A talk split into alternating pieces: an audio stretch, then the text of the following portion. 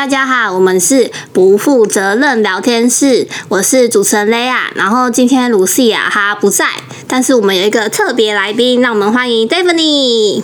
大家好，我是来自物理治疗师的 Daphne。好，大家听到他的科系就知道，我们今天是要来聊物理治疗系在干嘛。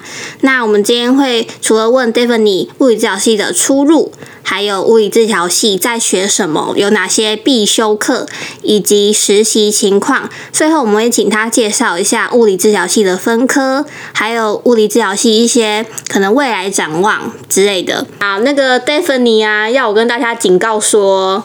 就是这个这一集比较像是给高三生做一个选科系的参考，但是里面可能有一些比较不专业或者是没有到讲的那么详细的地方，这样子要请大家多包涵。好，那我们就开始吧。啊，大家会很好奇我跟 Daphne 的关系吗？其实也没有什么关系，就是我们认识几年啦，很久了诶，大概大概有个。十二，十二，从小学五年级到现在吗？对，十二，哇靠，超久。好啦，啊，我们今天直接进第一题好不好？物理治疗系的出路。好，但我觉得需要先跟大家介绍一下我们物理治疗的定义到底是什么。然后呢，我都我找了一个定义，你那么认真，我的哦，吓死我！刚水差点倒了，我只能被他有做功课在这里吓。我很认真，好不好？啊，你根本没在听我们节目，然后你跟我说你也认真。我有在听，我听了一一集一集啊，台剧那集啊，就是我在讲《翻糖花园》很难看的集啊，还没有听完哦。好啦，你讲一下出路哦，定义啊，定义一下。然后他说呢，就是基于科学原理，利用物理方法来评估跟鉴别诊断。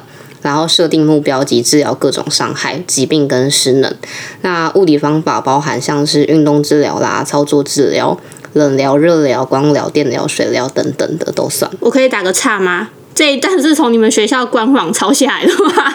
是从台大医院抄下来。哦，台大医院抄下来。好，我们有讲出处哦，台大医院好不好？大家可以去 Google 一下。啊，那你刚才说要讲它的定义，然后你有提到，我听到，我听到个运动，嗯。然后还有什么冷疗、电疗？对对对。那这个东西你等下后面会讲到吗？对啊。好，那我们就一样先讲出路，好不好？好的。嗯。呃，出路的话，主要我们毕业后其实可以分成，有些人会去诊所上班，那有一些人会去医院，然后有些人会去自费的物理治疗所，然后有些人会再去进修这样子。所以有分四个：医院、诊所、自费物理治疗所。自费啊啊！自费跟诊所差在哪？诊所的话就会是医生开的诊所，然后物理治疗所的话就会是物疗治物理治疗师开的。哦，所以如果你们今天是去诊所，就是你们可能是在医生的下面，所以医生给什么，你就要负责帮他什么，是这个意思吗？对。然后自费的话，虽然说呃，主要的开开业的人是物理治疗师没有错，但一样也是要医生去开出一个诊疗单之后，然后病患再拿诊疗单过来物理治疗所这边进行相关的治疗。那就是有医生跟没医生的差别是吗？但是呃，物理治疗所一样是需要医生去开一些单子才有办法去做。就是我们我们我们没办法，就是没有医生医嘱下直接去进行作业哦哦，所以就是一个就是医生跟物理治疗师在同一个体系里面，对，一个是分两个体系，他拿完医生给的东西，然后再去找你们，对哦。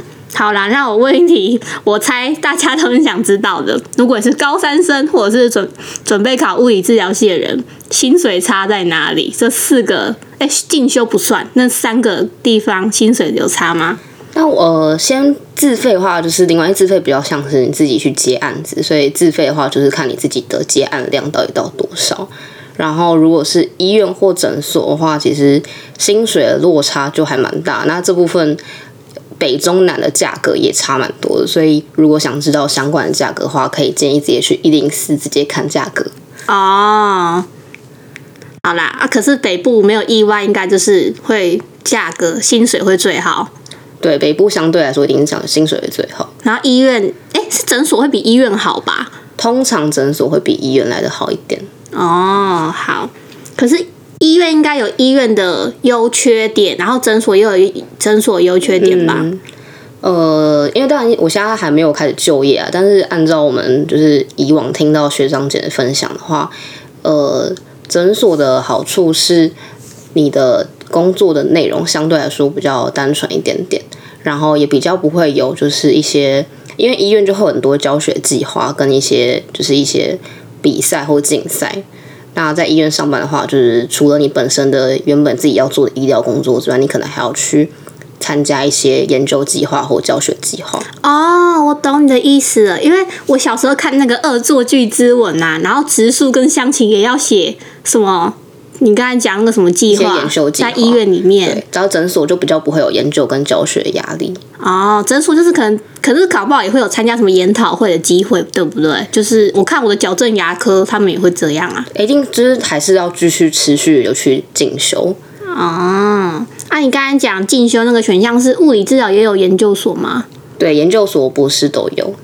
那或者是不继续读物理治疗，但其他相关的什么也是什么运动复健之类的。呃，就也蛮就后面后面就会分科，也会分蛮多的。像是你如果对于一些呃小儿小朋友类型有比较有兴趣的话，就可以念一些跟小朋友相关的一些研究所。那如果你是对一些比方说呃步态训练等等比较研究有有兴趣的话，也可以念相关研究所。哦，因为像我的瑜伽老师，他好像也有在，呃，是应该是进修物理治疗相关的吧？对，所以就是你们物理治疗科系是不是也会去很了解一项运动啊？像很了解瑜伽那样，然后学去教之类的？我不知道。就是呃，我们比较像是会去分析一个动作到底会用到哪哪些肌肉会参与到你家的这项活动。比方说你在走路的时候，你在跨出去那一步的时候，到底是哪几条肌肉在进行活动？这样子。好，那我有一个问题想要问你，就是呢，因为我最近也是在常常看一些工作，然后我找到一些什么基金会之类的，当然我看可能是行销公关啦，可是我看到其他职缺可能会希望说，像什么有点像是也是帮助人那些什么，我不知道叫什么员呢、就是有点偏社工类的那一块。也会希望可以是物理治疗师来，或者什么心理师之类的，所以你们物理治疗师其实也可以去基金会那一类的工作。哦、呃，应该是说我们除了本科你直接去当物理治疗师之外，你也可以，比方说像是有些会跟着球队出去当随队的物理治疗师，就是你除了在呃诊所、医院上班之外，你也是可以跟着球队出去，然后看球队他们去哪里，就跟着他们去哪里这样子。哎，讲到这个，我突然想到一件事情呢，像球队这种是不是偏接案性质啊？比较像是好，那听到这边，我们现在大概知道，就是除了物理治疗师这个选项之外，那其实你还可以去做球队、基金会等等这些，不管是接案性质也好啊，正职也好的工作。那我们接下来进下一个，就是进入物理治疗系学习之后，你大概会学到哪些科目？先从大一开始好了，大一的必修。嗯，我们大一的必修的话，其实一开始跟其他科系的大一新生其实上都差不多，就是普生啊、普物、普化基本上都会上到。那比较跟哎、等一下，我要插话，普生、普物、普化，你文组听到这边心里在想什么？你用简称，我们总会听得懂啦。好好回来，普生的话就是普通生物学，然后普物的话就是普通物理，普化就是普通化学。哈，是高三延伸的吗？有一点像是，但是大学上的就会是用英文去上，然后内容会比高中的难再难一些，这样。所以你们教科书都是英文，那老师上课是用中老师的。PPT 也是用英文，但是他上课是用中文，但是专有名词全部都会用英文去讲。那考试怎么考？考试考英文，感全英文哦。对，哇，你好辛苦哦！我跟你认识这么久都不知道这件事情呢，辛苦啦，辛苦啦。对我们考试基本上都会是英文的哦。他那申论呃，选择或者是哦，大一的话比较多会像是普通物理、普通化学，可能就会是计算题，然后普通生物的话。有有些时候会是，比方说生物体体内有很多机转，它可能就是会请你详述一下这个生理机制的整个是怎么去叙述它的。哦，所以这种时候才考申论，不像我们文组每天都在考申论啊，你就胡乱一下就过了。好，所以我们刚才听下来可能会有选择题，然后也会有你说的像那算偏简答吗？还是应该比较类似像简答题哦。简答？好，那你大一必修还有什么要补充的吗？呃，差不多到大一下的时候才会开始进到比较专业领域点的课程，然后大一下就会开始上到解剖学。哦，然后解剖学的话，就是大家预期当中，就是我们会进到大体实验室，然后里面就会有很多具大体老师。然后考试的方法的话，就会比较像是说，老师会跟你介绍说人体有哪些肌肉啊、神经啊、血管。考试方式就是你当天到考场的时候，就会有大体老师躺在你面前，然后他的某一条肌肉上就会绑了条红线，然后你就要当场回答出来那一条肌肉是什么。红线是谁绑的啦？他有说他想绑红线吗？他搞不好想要蓝的啊没。有，通常都是红线。对，现在最新今年最时尚颜色是什么颜色？紫色吗？我不知道。他说我要绑紫色，谁管我？我就是要紫色啊！通常都是红线啦。哦，红线，好，就对，给你红线。这算是呃医学院人的共同回忆，就是解剖会用跑台考方式。那考试那种真的会蛮刺激的，就会是大概会是五十题左右，然后你就是一个小时内，然后大家会。呃，选定时间一开始之后，大家觉得一个一个人站在一个题目里面，然后大概三十秒到一分钟内，就会有铃声响，然后你就要立刻冲到下一题。那老师要怎么算分数啊？就是会有张空白纸，然后一到五十，哦，然后你就是第你看你的题号是多少，第一题是什么？你在用写的，对，然后你就要写它的英文名字，而且一定要是英文，嗯，然后不能有错任何，而且就是英文医学的很多重要名词的英文都很长，但是你就是不能错，你有任何个拼错那一题就是没有分数。哈拼就是哪怕你知道那一题是讲什么，你只要拼错一样不行。对，所以大一精彩就是解剖学这一段。那你们解剖学具体在上什么？除了老师讲课本的，是不是也会有一定要碰解剖的东西吧？一定会碰大体老师。还要解剖什么？哦，我们解剖学这件事情的话，呃，在我们学校是只有医学系的可以去进行解剖人体这件事情。那我们其他科系的考解剖学，就是医学系他们会先把人体先打开来，然后我们是使用他们已经打开来的人体，然后去看说里面的构造长怎样。哦，就是但是除了解剖学会碰到一些生物类型的东西之外，其实我们普通生物也会去真的去解剖到一些动物，像我们当初普通生物学，我们有解剖像是老鼠啊、牛蛙啊，然后还有鲨鱼也有解剖，所以普通生物学跟解剖学是两门不同的科目。不同的科目。然后普通生物是生物嘛，所以就是动物类型的东西，就是我们的解剖就是解剖他们的看，比方说牛蛙或者是老鼠里面的构造长怎样。哦，然后解剖学就是人体，然后就是去看人体内的构造长怎样。好，那我想问一个额外的问题：解剖完之后，尸体怎么处理？冰冰箱？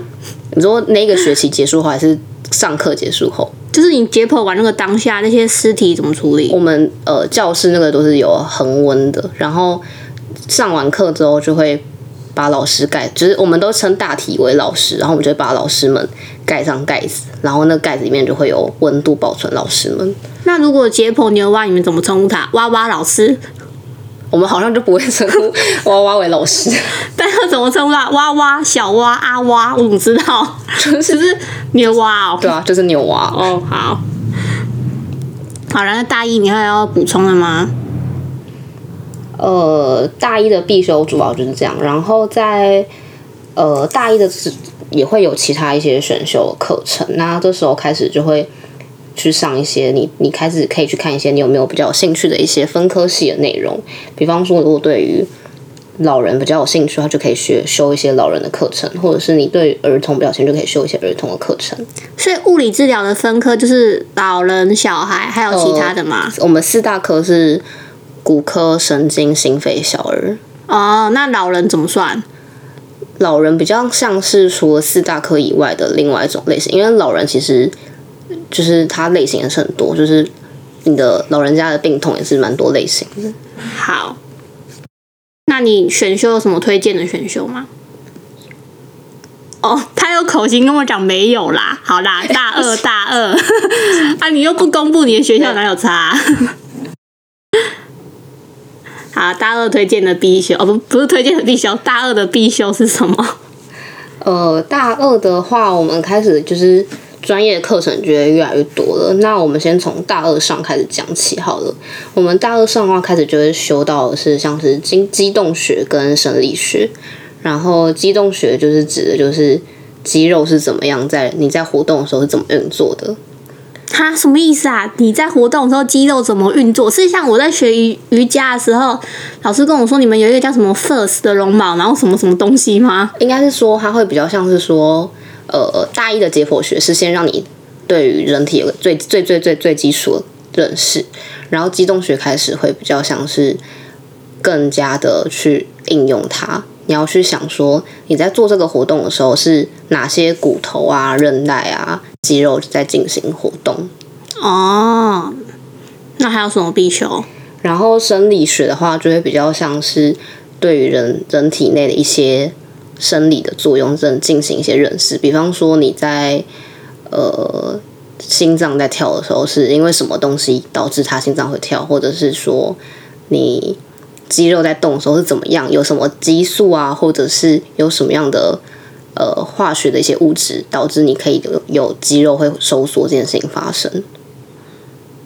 就这样，心脏肌肉啊，还有什么？还有很多，你说人体啊，反正就是整个人的身体各个地方，可能都会稍微讲一下。就是对，会稍微介绍一下它的一些呃生理的一些作用。那老师考试怎么考？差不多选择，印象中的选择题，但太久以前了。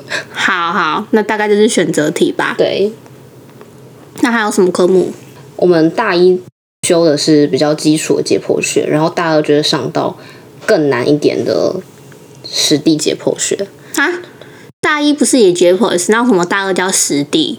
大一比较像是你只是对这个东西有个最表浅的认识，然后大二上的就会更加的难，就是因为人体的肌肉其实非常多条，就是上更深，就是到底除了你表面上看到这些之外，还有你哪些是隐藏在比较深的地方你看不到的，嗯，也要去学。那这次解剖的对象变成一样是大体老师，一样是人类啊？有蛙蛙吗？没有娃娃，娃娃是生物学。哦，好。那接下来还有什么课？好，那呃，除此之外，我们大二开始会上到像是骨科。那骨科的话，就是比较像是会介绍说，呃，人体的骨头到底除了你看到那一根白色骨头之外，它其实还有其他构造。那我们主要会分成就是。呃，因为像人体有很多关节嘛，比方说肩膀啊、手肘啊、手腕等等的，那就是介绍说这些骨头里面它是有什么构造啊，还有一些除了骨头本人之外，还有一些像关节囊啊等等的这些东西，这些东西是如何让你的手去达到一个活动等等的，然后也会介绍说，如果这些东西坏掉的话，可能会造成对你有什么影响。那你今天如果是一个物理治疗师，你要如何去透过一些测试跟评估？然后去发现说，这个患者他今天肩膀痛是什么东西造成他肩膀痛？我就问一个很肤浅的问题就好，一样是用英文教科书，全部都是用英文教科。然后一样选择题。呃，我们有时候也会考填充题哦，好，啊。然后骨科的话，除了考笔试之外，我们也会开始考到一些，因为前面有提过，我会有一些评估课程嘛，所以可能考试内容可能就会是你进去考试之后，教室里面就是。老师跟一个同学，然后还有你，然后你就要对着那个同学当场进测试那个测试项目，并且你要说这个测试项目怎么样是有问题，怎么样是没有问题。哈，你要测试你的同学，那你的同学什么意思啊？怎么测试？就是我们会有很多评估手法，然后就是会，这样我想一下。可是，可是你的，所以你的演，你的同学要演病人。就是，但其实病人不用做，病人就躺在那里就好了。那干嘛找一个演员，随便找一个人像不就好了？可是人像他是死的，啊，但是病人会是活的。哦，所以你还是要移动你的同学的对，移动同学的身体，然后去进行测试。然后，但这个就还蛮困难的，因为呃，其实一个评估看起来好像很简单，但其实里面要注意事情蛮多。比方说，你的病人应该是要是躺着呢，还是坐着呢，还是趴着？然后你的测试的时候，你的肩膀要摆在哪个位置，手要摆在哪个位置。然后说病人本身的位置之外，你自己位置也很重要。你是要站在病人的哪一个地方？你的手、你的身体要怎么摆？然后最后测完之后，你也要说，就是测试结果，你要怎么样去判读测试结果？怎么样是有问题，怎么样是没有问题？哦，所以老师会根据你判断的过程去帮你打分数，就是这样整。个评估的过程会帮你打分数。好，那大二还有什么重要的必修吗？大二的话，基本上就差不多比较专业的课程就是这样子。好，那大三呢？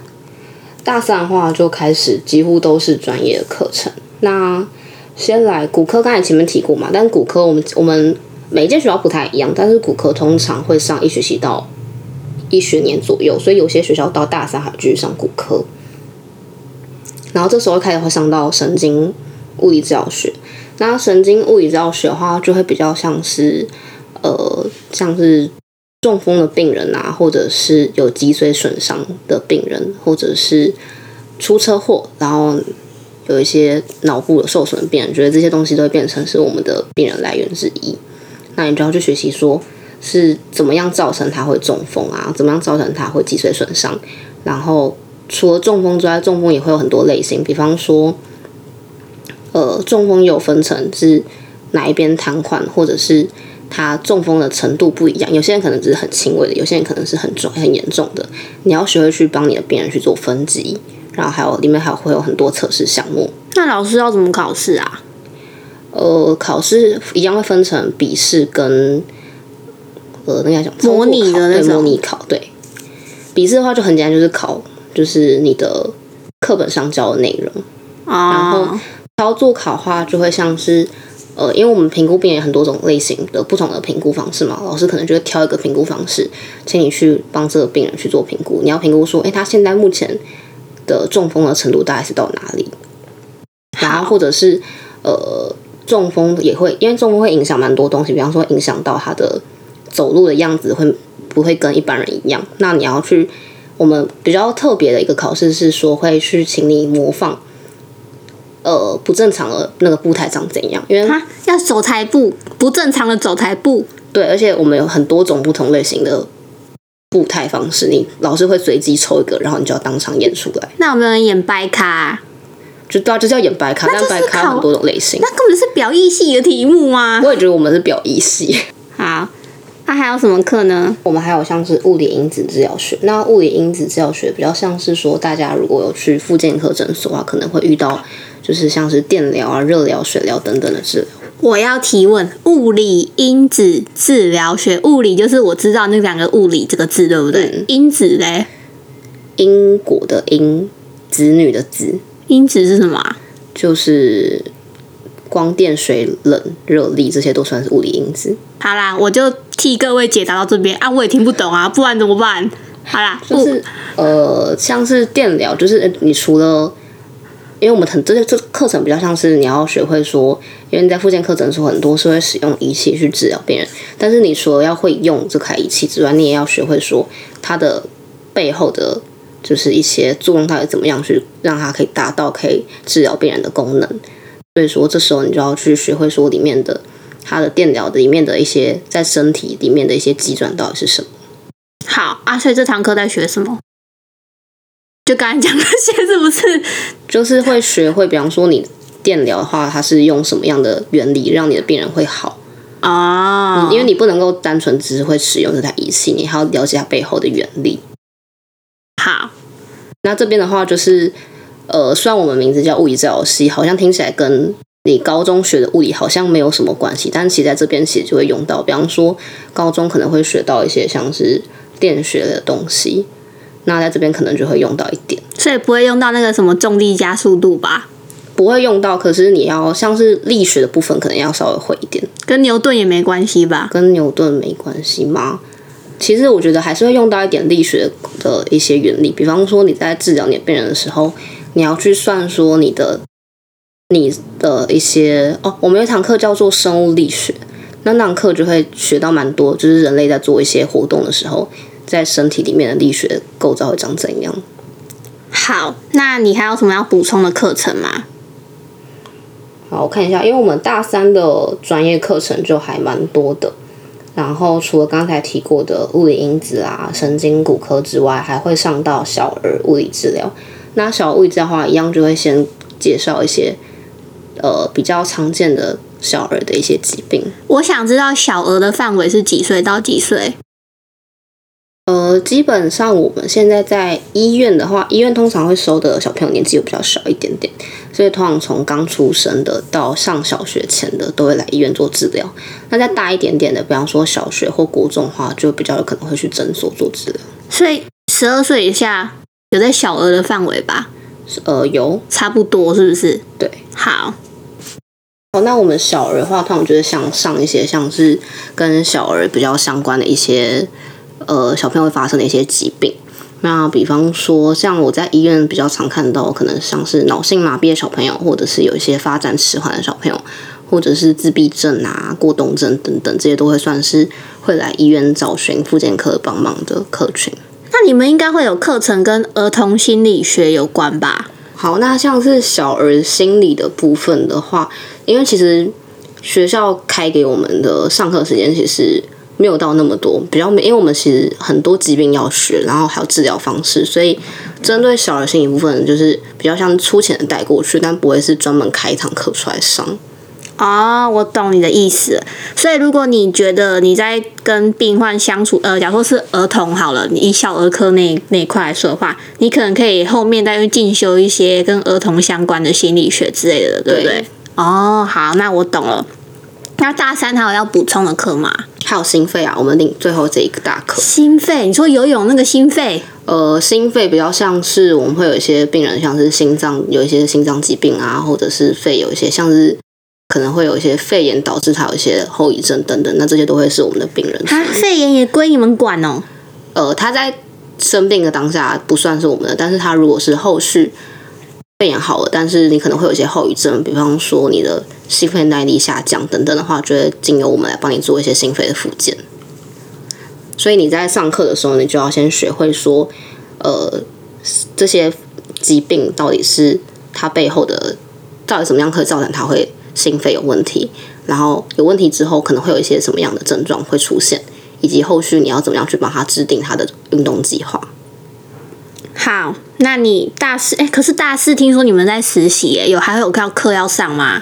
我们大四的话，主要就会去呃，大家就会各自去医疗院所去做实习。